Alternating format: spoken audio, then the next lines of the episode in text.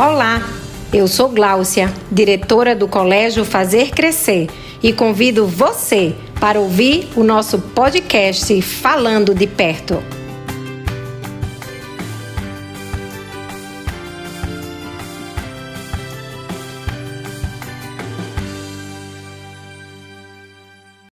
Você que nos ouve, estamos aqui para mais um episódio do nosso podcast Falando de Perto. Nessa edição, eu estou aqui com o Felipe Fontes, que é pastor auxiliar na Igreja Presbiteriana de Santo Amaro, em São Paulo. É professor de Teologia Filosófica no Centro de Pós-Graduação Andrew Jumper e está aqui com a gente hoje para a gente conversar um pouco sobre família, criação de filhos, o momento em que a gente vive. Tudo bom, Felipe? Ian, graças a Deus, cara. Uma alegria, viu? Estar tá aqui com você nesse podcast, poder conversar com toda a comunidade escolar aí do CFC e eu espero que o nosso tempo seja aqui muito útil e rico para quem está nos acompanhando e nos ouvindo agora. Perfeito. Felipe, é, como parte do que você vai estar tá nesse dia conversando com a gente na, na Escola de Paz, a gente tem pensado muito ao assistir uma cena que se repete por várias vezes na cidade, em alguns casos familiares próximos, em amigos, que por vezes as famílias têm muita fé na criação que despendem para com os seus filhos, ou acreditam muito naquilo que fazem para a criação de seus filhos, só que são surpreendidos, por vezes, de, aos seus 15, 16, às vezes um pouco antes, às vezes um pouco depois, é, observar que os seus filhos, filhas, eles versam valores um pouco diferentes daqueles que foram ensinados durante muito tempo. É uma cena que se repete em alguns contextos familiares, em alguns contextos fora de escola, né, presentes na cidade, e gera por vezes muito muito espanto na, na família.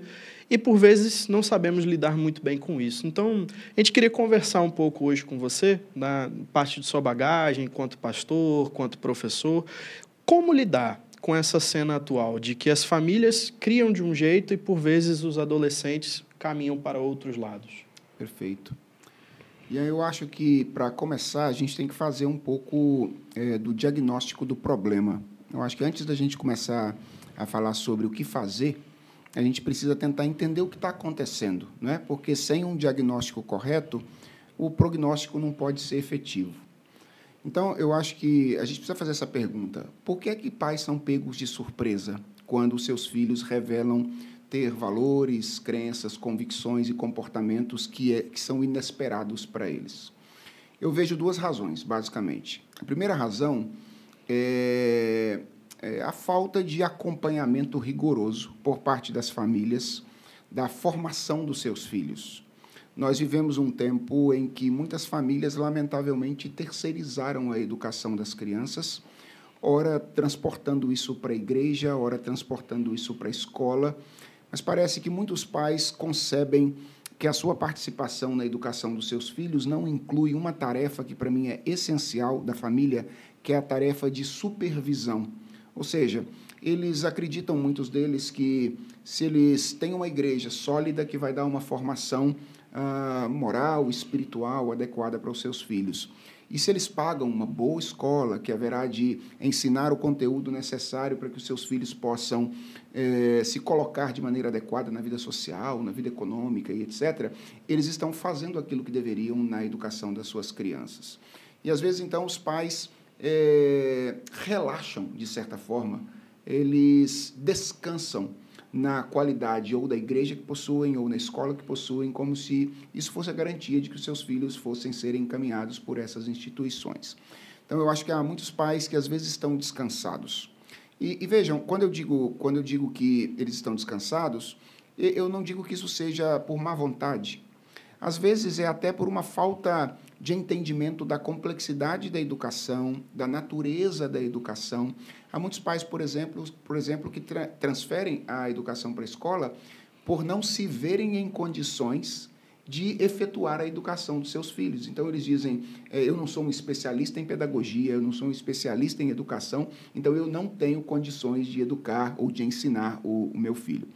Veja, é, é, claro que a presença de especialistas na área de educação e em campos específicos do saber é muito importante no sentido de ensinar para os nossos filhos o que eu chamo de conteúdo enciclopédico, né? e nesse sentido a escola é muito útil para que a educação aconteça. Mas a, a educação, o todo da educação, nunca foi uma questão de teoria ou de conhecimento racional ou teórico. Ah, eu costumo definir educar como um processo de florescimento das potencialidades humanas, o que acontece majoritariamente por meio da criação de hábitos. E é por meio de rotinas, por meio de ah, repetição de comportamentos, de rituais, que isso, de certa forma, acontece. Então, eu, eu acho que a primeira razão pela qual pais são pegos de surpresa frequentemente é o fato deles não acompanharem de perto a educação dos seus filhos. Mas eu acho que há uma outra razão, que é um pouco mais complexa, que é a diferença geracional entre eh, educadores e educandos, pais e filhos, nesse caso. Claro, isso também tem a ver com a figura do professor e do aluno, mas eu acho que fica bem evidente no caso do pai e do filho. Ah, educar sempre foi um desafio geracional, certo? Porque educação é sempre algo que uma geração anterior faz em relação à, à geração posterior. Mas de um tempo para cá, vários estudiosos têm afirmado que a distância entre as gerações no que diz respeito à educação tem aumentado muito, exatamente pela velocidade das mudanças do nosso tempo. Então, há 20, 30 anos atrás, quando os escritores escreviam sobre gerações, e eles falavam da, da transição de uma geração para outra, eles falavam aí de um período de 15 anos ou de um período de 20 anos. Ou seja, quando a gente falava de uma geração transicionando para outra, a, gente tava, está, estava falando há 20 anos atrás de um período de 15 ou 20 anos de diferença entre uma geração e outra. Os estudiosos hoje já acreditam que há uma mudança de geração por causa da rapidez é, num período de quatro ou cinco anos. O que significa que, se antes pais educavam filhos que estavam uma ou duas gerações à sua frente, hoje eles educam filhos que estão três ou quatro gerações à sua frente. Então, apenas para ilustrar isso, ah, os pais que estão da minha idade, você é bem mais novo do que eu, então é, os pais da minha idade são geralmente designados como pais da geração X. Essa é, essa é a minha idade, ou a minha geração. É, imediatamente a gente imagina que os nossos filhos seriam a geração Y, mas isso não é verdade. Ah, os estudiosos dizem hoje que os pais da geração X estão educando filhos da geração alfa, ou seja, já teriam duas gerações e essa seria a terceira geração à frente daquela geração anterior. E, inevitavelmente, gerações possuem um distanciamento semântico, possuem um distanciamento conceitual, um distanciamento de preferências, e isso faz com que, inevitavelmente, pais e filhos estejam distanciados até na comunicação.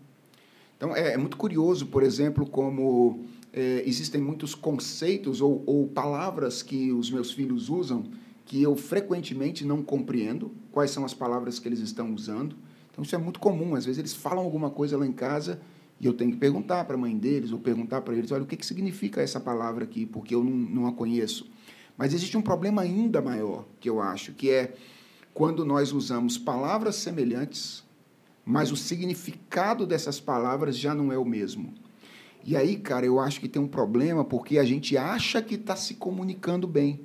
A gente acha que está conversando com os nossos filhos, enquanto, na verdade, eles estão decodificando os signos linguísticos que a gente está é, usando com significados absolutamente diferentes.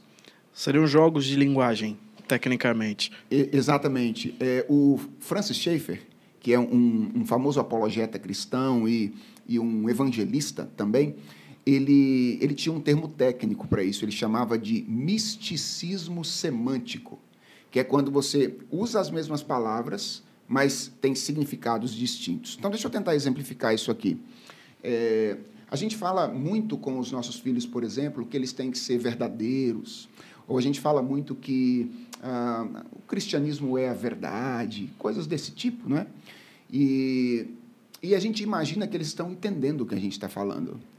E eu costumo dizer que a, a chance deles não estarem entendendo absolutamente nada, ou pelo menos deles estarem decodificando de maneira diferente, é muito grande, cara. Por quê? Porque a minha geração tinha um conceito clássico de verdade. Ela concebia verdade como a correspondência do pensamento com a realidade. Ou seja, ela era uma geração realista. Ela acreditava que o sentido das coisas era um sentido que, é, que a realidade dá. E o, o papel do pensamento era capturar esse sentido externo das coisas. As novas gerações, elas não são mais realistas numa perspectiva epistemológica. Elas são subjetivistas ou relativistas. Elas trabalham com o pressuposto de que verdade é o sentido que o sujeito imprime a um objeto que é externo a ele. Veja como é que houve uma mudança aí. Antes, a verdade dependia mais do objeto. Agora, verdade, conceito de verdade depende mais do sujeito.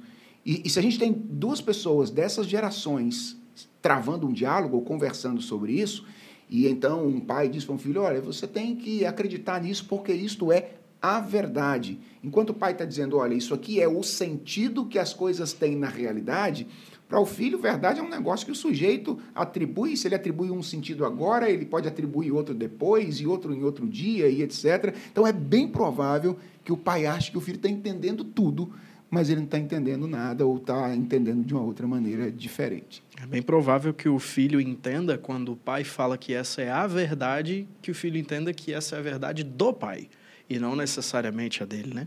Que a gente vem aí dessa, nessa trilha filosófica desenvolvendo com a filosofia existencialista, pós-estruturalista, algumas outras pitadas de, de algumas outras visões aí, de certa forma, a partir de uma alteridade, etc., vem uhum. confundindo muito coisas acerca de verdade, possibilidades de comunicação. E aí eu queria lançar uma outra pergunta para você, de de repente, talvez aí estar um outro problema relativo a, a essas conversas né, geracionais. Talvez o conceito de família possa estar sendo interpretado de maneiras diferentes por pais e filhos? Você acha isso? Não? Eu acho que sim. É, e, e, sempre que a gente fala sobre isso, a gente pensa sempre na, na própria configuração estrutural. Né? Quando a gente fala de diferenças no conceito de família, o que vem à mente de maneira imediata são as configurações estruturais diferentes. Mas eu acho que há muito mais do que isso na própria diferença. Então, a, a própria ideia do propósito de existência da família. Por que é que existe uma família? Então, a, na, nas gerações mais antigas, a família estava muito relacionada, por exemplo, à ideia de subsistência. A família era aquele ambiente no qual, ou que era necessário para que nós tivéssemos as condições é, necessárias, suficientes para a nossa subsistência. Então, a ideia de manutenção da vida estava muito atrelada à família. Hoje, na grande maioria, é, para a grande maioria das pessoas, a família é uma instituição muito afetiva. O, o grande papel, o, o, grande objetivo da, da família é oferecer algum tipo de conforto afetivo. Ah, de modo que a gente percebe que é, famílias, inclusive, são feitas e desfeitas com base na presença ou na falta desse conforto afetivo em um determinado, um determinado momento.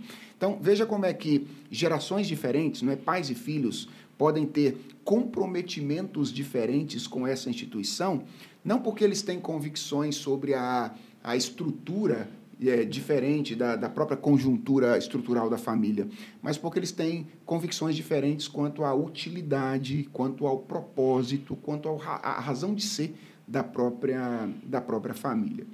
Ah, então, esse é um bom exemplo de como é que pais podem é, imaginar estar comunicando alguma coisa e os seus filhos não estarem entendendo que é aquilo que eu mencionei antes.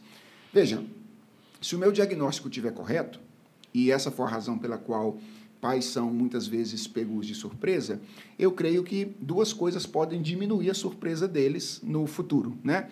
Ah, ou pelo menos quem sabe, ajudá-los a trabalhar para evitar que os seus filhos é, tomem caminhos que os surpreenda no futuro de maneira muito significativa. O primeiro é, nós precisamos encontrar meios para realizar essa tarefa de supervisão. E sempre que eu falo sobre isso, eu sempre me lembro de dizer que nós vivemos em uma sociedade difícil, cara. Sabe? Eu sempre que falo para famílias, eu gosto de me lembrar disso, assim. É, nem todas as famílias têm condições econômicas tão favoráveis que permitam, por exemplo, que um dos cônjuges se dedique integralmente, integralmente ao cuidado e à criação dos seus filhos, não é? é há muitas famílias no Brasil cujos pais precisam estar oito horas fora de casa, oito estou sendo aqui ainda bem conservador no número, para poder botar comida na mesa. Então, não, não é um negócio muito simples. A nossa conjuntura social é uma conjuntura complexa. Mas, sendo complexa ou não, o problema está aí, na nossa mão. E não há outro caminho, não é? Porque a família é relacionamento que se constrói. Então, pais precisam encontrar meios para acompanharem melhor a formação dos seus filhos. O que eles precisam fazer para isso é um negócio que eles precisam sentar, conversar, mas isso precisa acontecer. E a segunda coisa importante é que pais precisam amar os seus filhos suficientemente para viver o mundo deles, pelo menos parcialmente. Em algum momento, cara, a gente precisa demonstrar interesse pelo mundo dos nossos filhos e pisar o mundo, mundo deles o suficiente para que a gente se alfabetize, saiba das coisas que eles estão assistindo, vendo, quais são os conceitos que eles estão absorvendo.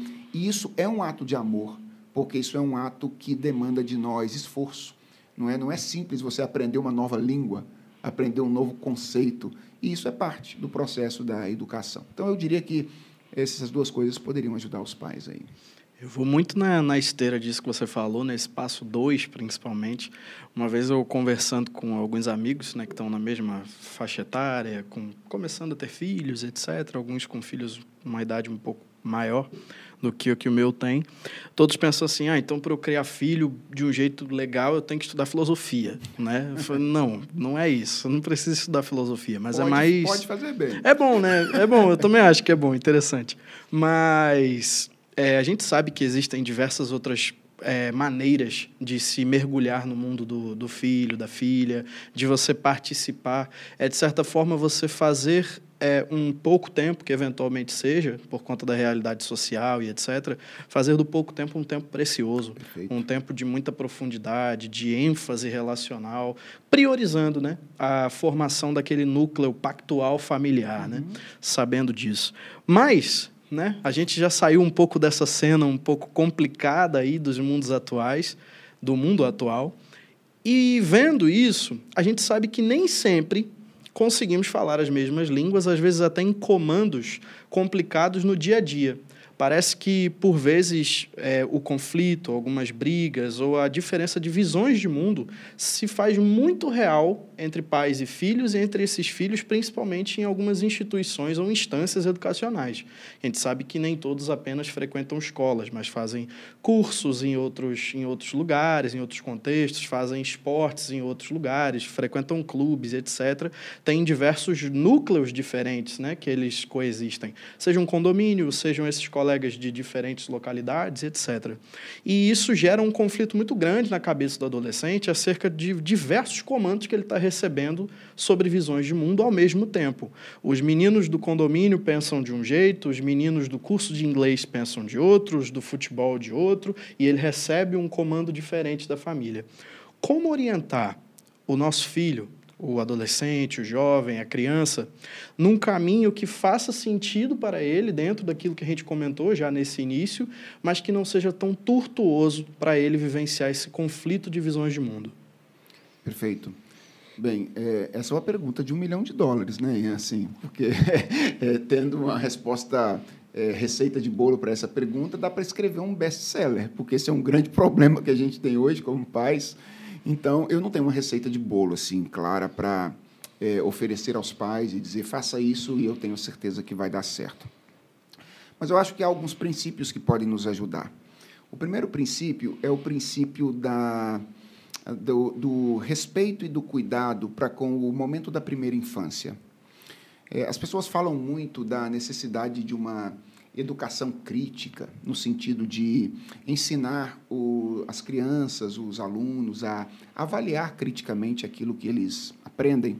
E eu acho que isso é importante de fato, mas isso tem um momento, uma ocasião para acontecer. E eu acho que essa ocasião não é o momento da primeira infância, não, não é o momento da, dos primeiros anos de vida.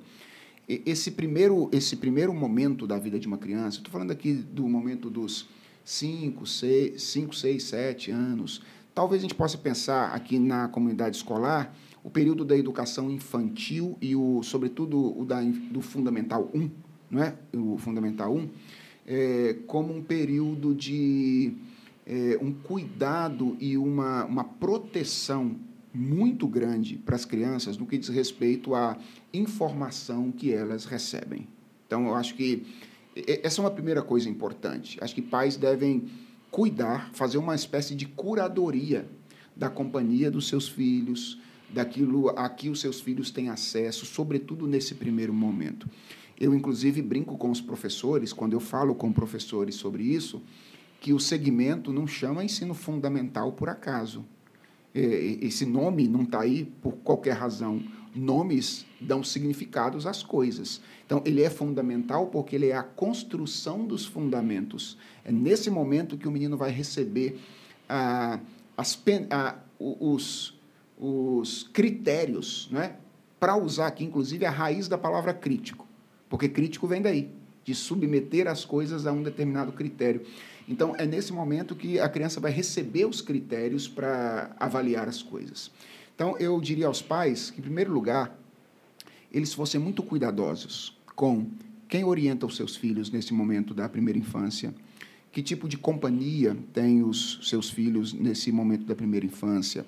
E quando eu falo de companhia, é importante, eu não estou falando apenas das pessoas com quem os filhos ficam juntos é, de carne e osso.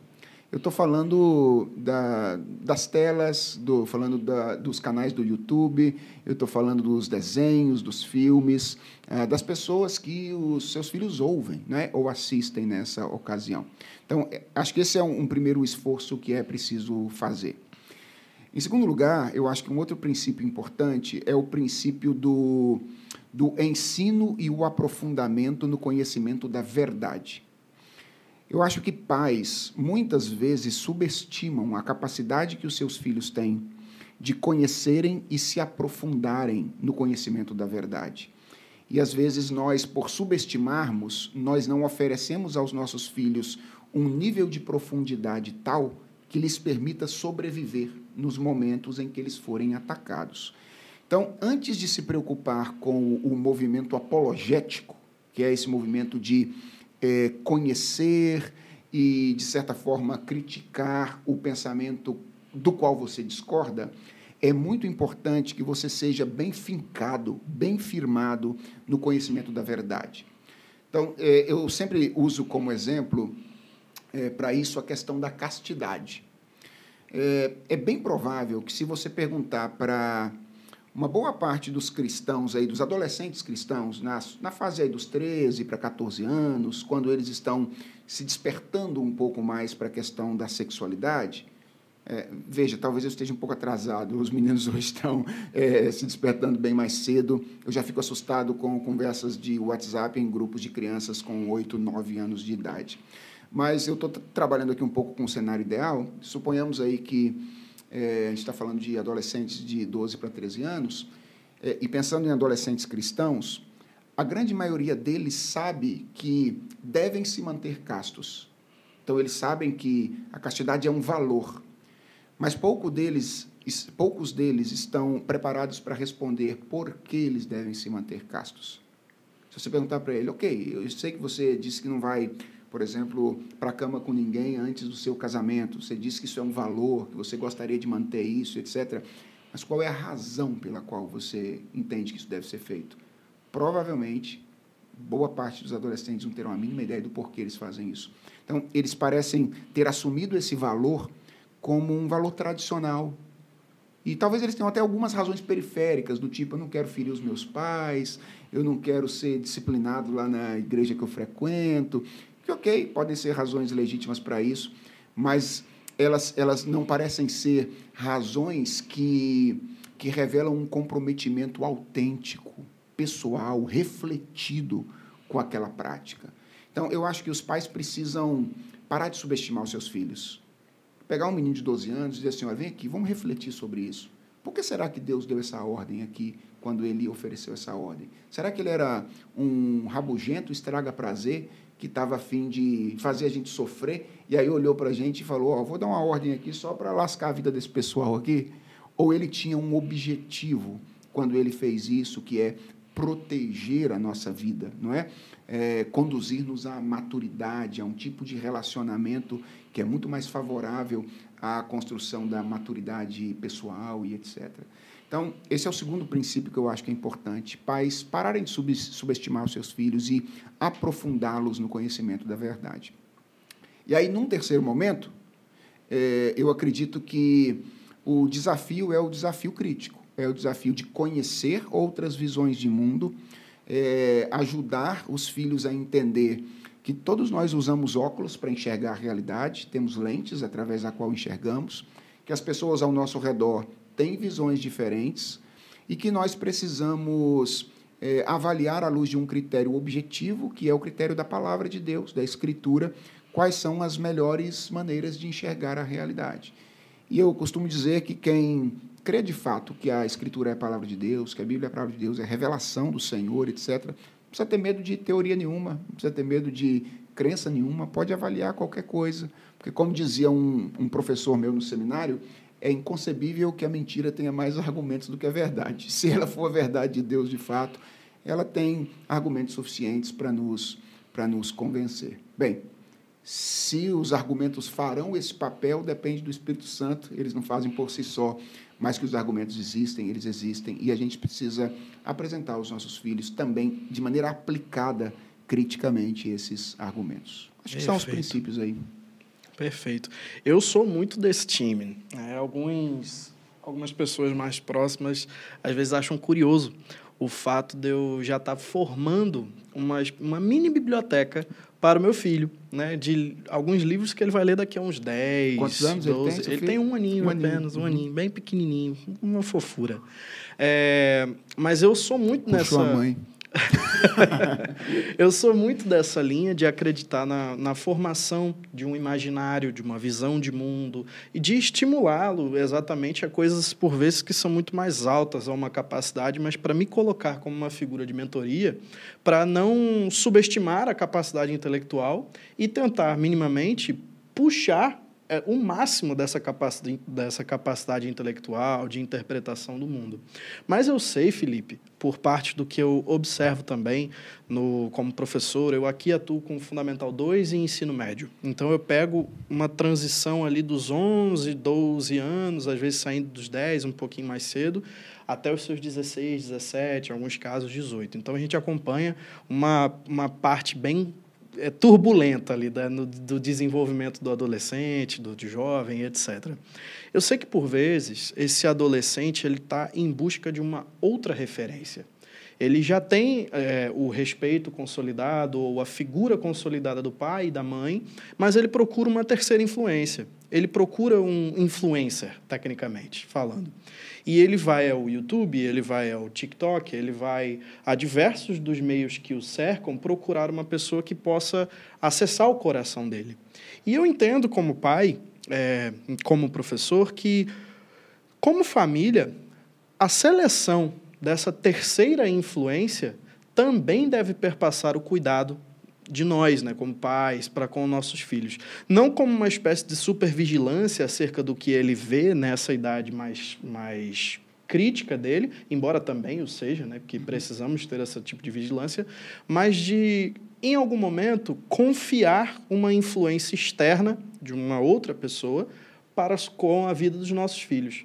E seria esse processo do desmame, né? onde o momento em, o, é o momento em que o adolescente, o jovem, ele precisa ouvir uma voz diferente da voz que ele sempre ouve em casa. Uhum. E por vezes esse é um momento bem complicado das famílias, acerca de quem eu vou selecionar ou como eu vou selecionar pessoas que possam ter vozes ativas sobre a formação de alguns valores, algumas condutas para o meu filho. Uhum.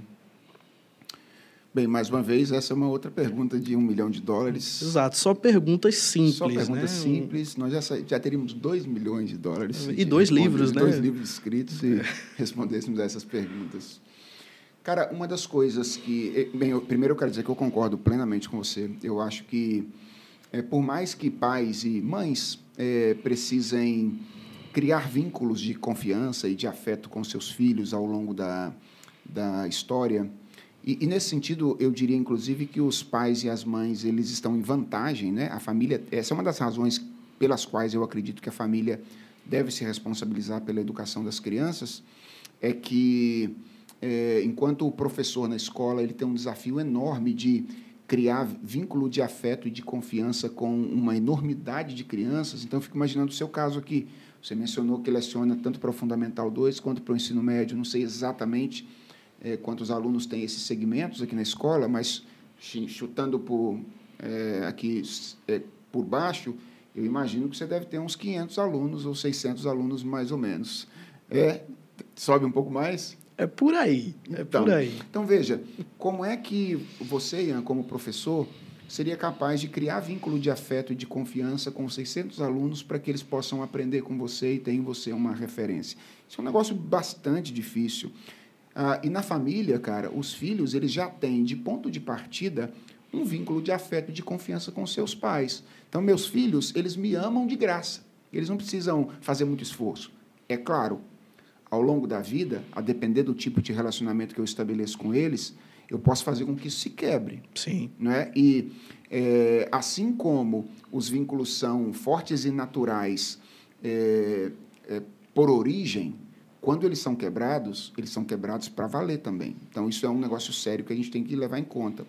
É, mas o meu ponto aqui é apenas dizer que é, embora os pais eles, eles devam ter vínculo de afeto e confiança com seus filhos, cultivar isso que já é natural, original, eu acredito que quando os, os meninos vão crescendo, eles naturalmente vão precisando dessa terceira referência, né? de, de outras pessoas em quem eles possam confiar. Isso é parte natural do processo de abertura para o mundo externo. Eles estão deixando aquele ambiente da casa, que era um ambiente no qual eles viviam mais frequentemente, e estão sendo criados ou é, estão atingindo o objetivo da criação deles, que é deixar a família e ir para, para o mundo. Então, isso é parte do processo.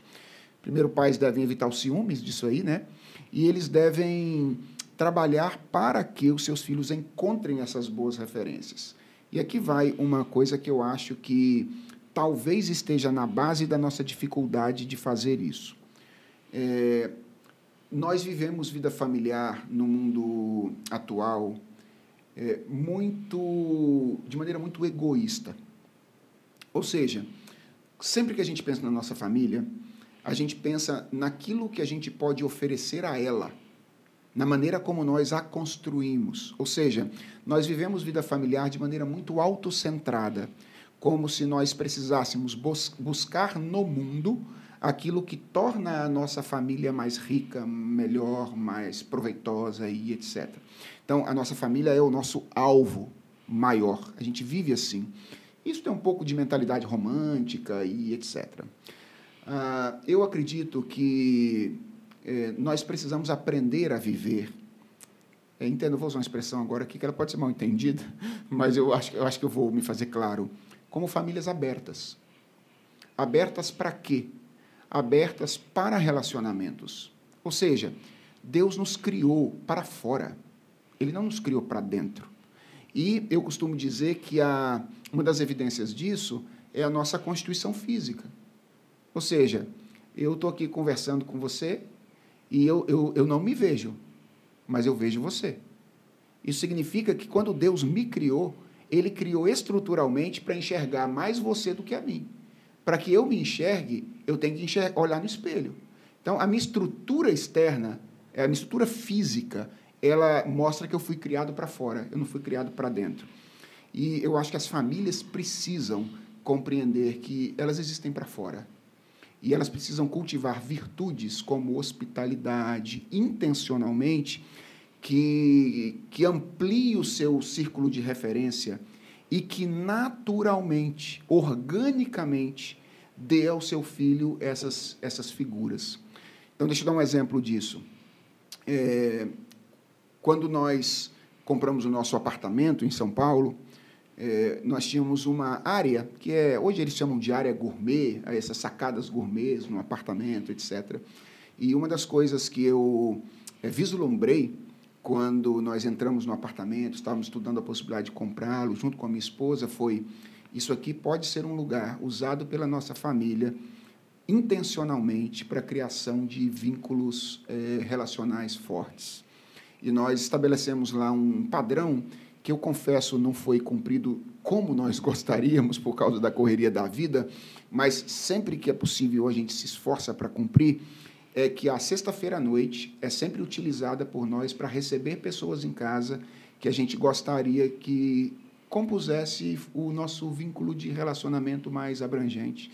Então, nós recebemos presbíteros mais jovens da nossa igreja que têm filhos da idade dos nossos, nós recebemos amigos que nós fizemos na nossa juventude, que trazem os seus filhos ali também para brincar com os nossos filhos, e eu tenho expectativa de que os meus filhos possam ver nessas pessoas, nesses presbíteros mais novos que estão indo lá, é, nesses amigos meus que eu creio que são pessoas de, é, de vida espiritual, é, que pode ajudar os meus filhos. Eu espero que eles encontrem neles essas pessoas em quem eles podem ter referência. Então, acho que esse, esse, isso é, é algo que a gente precisa fazer. Viver a vida familiar de maneira mais intencional e de maneira mais aberta para relacionamentos externos que ampliem uh, o tamanho da nossa família. A nossa família não precisa ser apenas a gente. Ela pode ser ampliada. E cristãos estão em muita vantagem nisso, cara. Porque os cristãos têm a igreja. A igreja Sim. é o núcleo familiar, não é?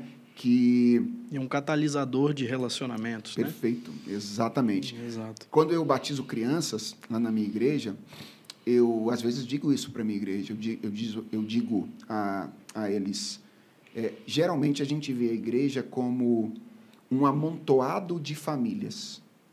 Eu acho que o nosso grande desafio é ver a igreja como uma família. Uhum. Quando Deus dá uma, uma criança a uma família da igreja, a igreja recebeu uma criança. A igreja recebeu. E, e é interessante como eu tenho vivido isso lá em, em certa medida. Estou aqui gravando esse podcast com você, viajo bastante. Há duas semanas atrás eu estava viajando e minha esposa tinha uma viagem no final de semana também. E eu chegaria apenas no sábado à tarde ela viajaria na sexta-feira à noite. Haveria um hiato aí em que os nossos filhos precisariam de alguém para cuidar. E eles foram para casa de gente da igreja, amigos nossos, que cuidaram deles enquanto eu não cheguei em São Paulo para poder estar com eles. Então, é muito bom poder dizer que a nossa família é ampliada. Eu acho que isso é orgânico. O que a gente precisa fazer é ser intencional nessa na criação desses vínculos. Certo. Apesar de perguntas de milhões aqui feitas, acho que quando a gente pinta um cenário tão complexo quanto o que a gente pintou logo no início, né, de jogos de linguagem, dificuldades de comunicação, onde uma geração fala uma coisa, outra geração entende outra, as questões envolvendo visões de mundo, a dificuldade de selecionar boas influências, etc. Mas quando a gente foge de, de respostas prontas e apresenta princípios, talvez a gente aponte para bons caminhos para essa comunidade escolar que a gente está inserido aqui no Fazer Crescer, para que a gente possa, dentro de uma certa tranquilidade, caminhar a partir de princípios, caminhar de um jeito mais saudável e mais leve para superar esse cenário tão caótico que se aponta nos tempos contemporâneos. Então, de maneira a gente já partindo para umas considerações finais, né? apesar de ser muito bom esse tempo de conversa, mas já partindo para considerações finais, eu queria que você, Felipe, pudesse passar uma boa palavra de, de encorajamento a famílias, a configurações né, caseiras que eventualmente têm vivenciado questões envolvendo seus filhos, envolvendo pessoas próximas, alguns amigos, etc. Uhum. Em grande parte da confiança que se pode ter e se deve ter acerca dos princípios e valores que são transmitidos para os seus desde muito cedo. Legal. É, deixa eu recuperar algo que você disse, que eu acho importante dizer aqui. Primeiro, dizer que a conversa está muito legal mesmo. A depender de mim, a gente ficaria aqui conversando um tempão. Ah, é, mas eu queria é, retomar o que você disse, que foi é, a questão da aplicação de princípios. Eu gosto sempre de lembrar isso, cara, que viver a vida cristã é andar com uma pessoa, é andar com Deus. Essa é uma linguagem que a Bíblia usa frequentemente. E eu gosto de enfatizar isso porque, às vezes, a gente parece imaginar que é, a Bíblia vai nos dar sempre uma resposta exata sobre o que a gente tem que fazer em cada situação da nossa vida. E, e, isso não é verdade. Embora a Bíblia tenha de fato normas que são muito claras, essas normas precisam ser aplicadas. E eu costumo dizer que é, é aí que entra a sabedoria de Deus. A sabedoria de Deus é uma pessoa, é a pessoa de Jesus Cristo com quem a gente convive Aliás, ele habita em nós, nós estamos arraigados nele. Então é muito importante a gente se lembrar dessa questão da, da aplicação desses princípios. Mas a, a minha palavra às famílias que eventualmente lidam aí com dificuldades e sofrem em virtude da dificuldade de criar os seus filhos é uma lembrança importante. Ah, uma visão cristã da educação, Ian, ela tem como um dos seus grandes diferenciais a crença de que Deus é o educador por excelência.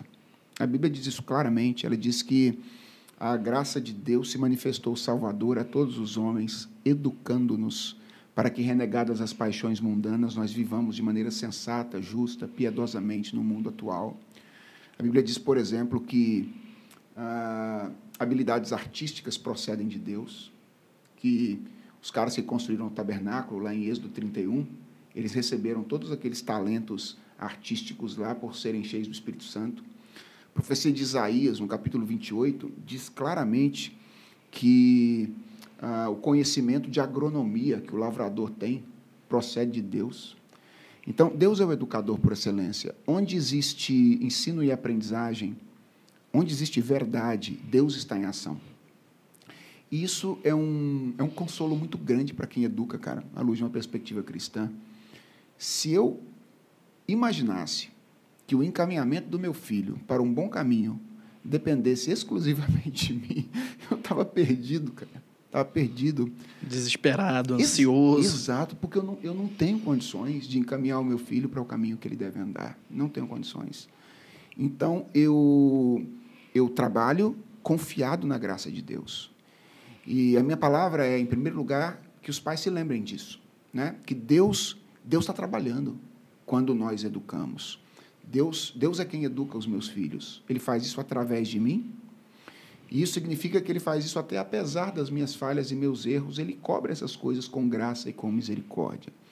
Agora, isso não significa, obviamente, que eu não deva ser responsável na maneira como eu educo os meus filhos. E aí a minha segunda palavra, então, é que, confiando em Deus, confiantes no Senhor, os pais assumam essa responsabilidade, arregassem as mangas, Nenhum pai precisa ser doutor em pedagogia para educar filhos, etc. Mas, se Deus nos deu filhos e filhos são educados, a gente tem que minimamente transitar nessa área, conhecer algumas coisas, ler bons livros sobre o assunto e conseguir conversar minimamente com direção de escola, com um professor, sabendo pelo menos o básico aí do que seria uma teoria pedagógica e etc. A gente tem que ter esse esse traquejo, não é? Não, não, mesmo que não sejamos especialistas. Então, minha palavra é, primeiro, confie em Deus.